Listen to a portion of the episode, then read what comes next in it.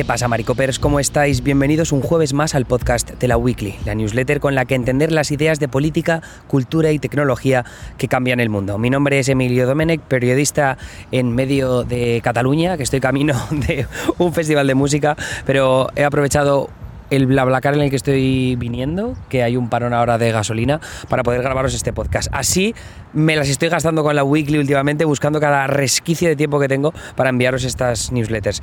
Pero bueno, a lo que vamos. Estamos apenas unas horas de que el sindicato de actores de Hollywood, SAG-AFTRA, se declare en huelga después de ser incapaz de alcanzar un acuerdo con los estudios y las plataformas de streaming en Hollywood. La huelga de SAG-AFTRA, con cerca de 160.000 miembros, se suma a la de casi 12.000 guionistas del sindicato de guionistas, el W perdón, W, bueno, WGA, que ya estaban protestando en las calles desde mayo. La doble huelga es la primera de su tipo en Hollywood desde hace más de 60 años. Lo que hace es poner en vilo a cientos de producciones de cine y televisión a lo largo de todo Estados Unidos y del mundo en realidad porque bueno, básicamente hay producciones de Hollywood que se hacen en otras partes del mundo, pero también dependen de estudios y plataformas de streaming.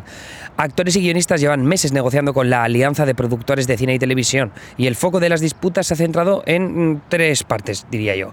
Por un lado, mejorar las condiciones en materia de salarios, tiempos de contratación, periodos de bajas y seguros médicos, luego adaptar las compensaciones económicas del cine y la televisión a la era del streaming, mejorando los repartos de los llamados residuales, ¿no? que es por ejemplo ese dinero que se llevan actores o guionistas cuando una película se estrena en streaming o en DVD o se emite en televisión, el, syndication que llaman. Y luego también proteger sus trabajos en el nuevo contexto creado por la inteligencia artificial, como limitar el uso que hacen los estudios o las plataformas de la inteligencia artificial para escribir guiones o recrear la imagen digital de los actores. El tema es que los guionistas llevan meses en huelga, frenando de golpe los programas de late night y postergando rodajes como los de la serie del Señor de los Anillos. Pero una huelga de actores se plantea mucho más destructiva para la industria de Hollywood. Por un lado, pondría en pausa producciones de todo tipo en cine y televisión, haciendo imposible prácticamente cualquier rodaje de estudios y plataformas. Por otro, pondría en serios problemas a esos mismos estudios y plataformas que tienen pendientes tener producciones dentro de poco, pues sus estrellas estarían muy limitadas a la hora de promocionar sus trabajos. Solo así podrán evitar sanciones del sindicato. Y mando un saludo a Barbie Heimer, tanto a Oppenheimer como Barbie, que tienen los estrenos aquí a, la vuelta de la esquina. Y si hay una huelga de este tipo, pues es posible que les obliguen a no salir a, promocionarlo, porque eso les implicaría sanciones por parte del sindicato. Además, ya os digo que las grandes estrellas de Hollywood están todos dentro de SAG-AFTRA, o prácticamente todos. Entonces, vale, ¿cuál es la idea de toda esta historia? ¿Por qué nos importa? Bueno, a ver, uno de los aspectos más interesantes de esta doble huelga es que el protagonismo de la inteligencia artificial ha implicado a todos los estamentos de actores y guionistas de Hollywood. Lo explicaba muy bien una fuente de la industria en Deadline. Dice textualmente, lo que hace la inteligencia artificial en estas negociaciones es permitir que las Meryl Streep del mundo y otros miembros de alto nivel del sindicato centren su atención en el que es un cambio transformador. El rol de la inteligencia artificial es un concepto lo suficientemente sencillo como para que las personas que normalmente no se involucran en las relaciones laborales puedan ver que todo este modelo de negocio al que nos dirigimos es malo, malo para mí y malo para todos. Y eso se convierte en un grito de guerra, aunque los problemas son más profundos que eso. Es decir, que la inteligencia artificial es en cierta medida un aspecto anecdótico de las negociaciones porque todavía no está teniendo implicaciones trascendentales en la industria, pero sí ayuda a sumar a la batalla a actores que han visto Black Mirror, Joan is Awful. Me explico. En ese episodio de Black Mirror, un superordenador recaba información del día a día de una joven llamada Joan para escribir un guion de ficción que dramatiza y exagera sus vivencias. Ese mismo ordenador recrea de forma digital a una actriz famosa para que interprete a Joan, pero esa actriz nunca participa en el proceso, sino que solo aporta sus derechos de imagen. Todo esto el ordenador lo hace en cuestión de segundos y lo distribuye inmediatamente a los millones y millones de suscriptores de una plataforma de streaming. Esto, por si no se ha quedado claro, podemos pensar en otros ejemplos.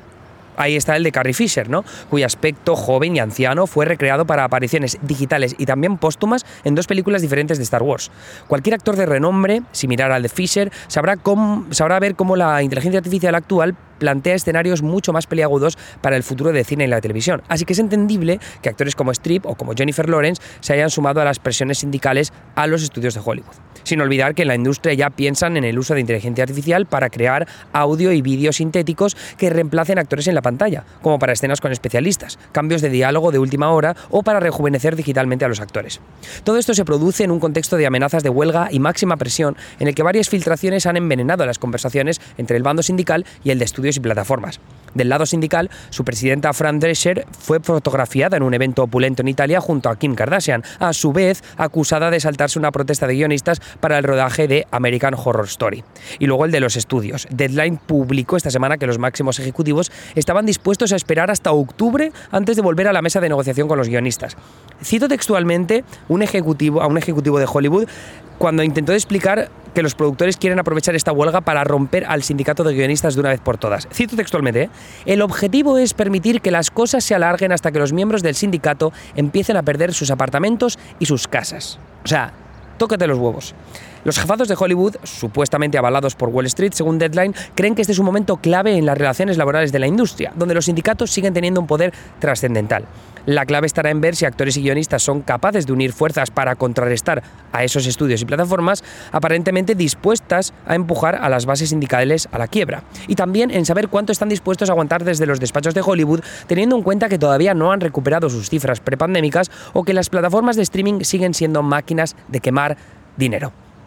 En esa situación estamos más o menos ahora. Es verdad que yo a tiempo de publicación eh, todavía no se ha súper confirmado que va a haber huelga, porque esto lo ha recomendado el comité eh, de negociación con los estudios, pero parece que, sí que nos abocamos a eso, que hay ahí eh, ciertas partes de las negociaciones donde no se llegan a acuerdos y que por tanto pues estamos en un momento trascendental en la industria que vamos a seguir con mucho apego desde esta newsletter. Así que nada, eso es todo por mi parte. Os dejo que me tengo que ir ya. Dejaré también una newsletter preparada para que salga el sábado con gracias a nuestros de Revista 5W, que siempre nos dejan una columna muy guay.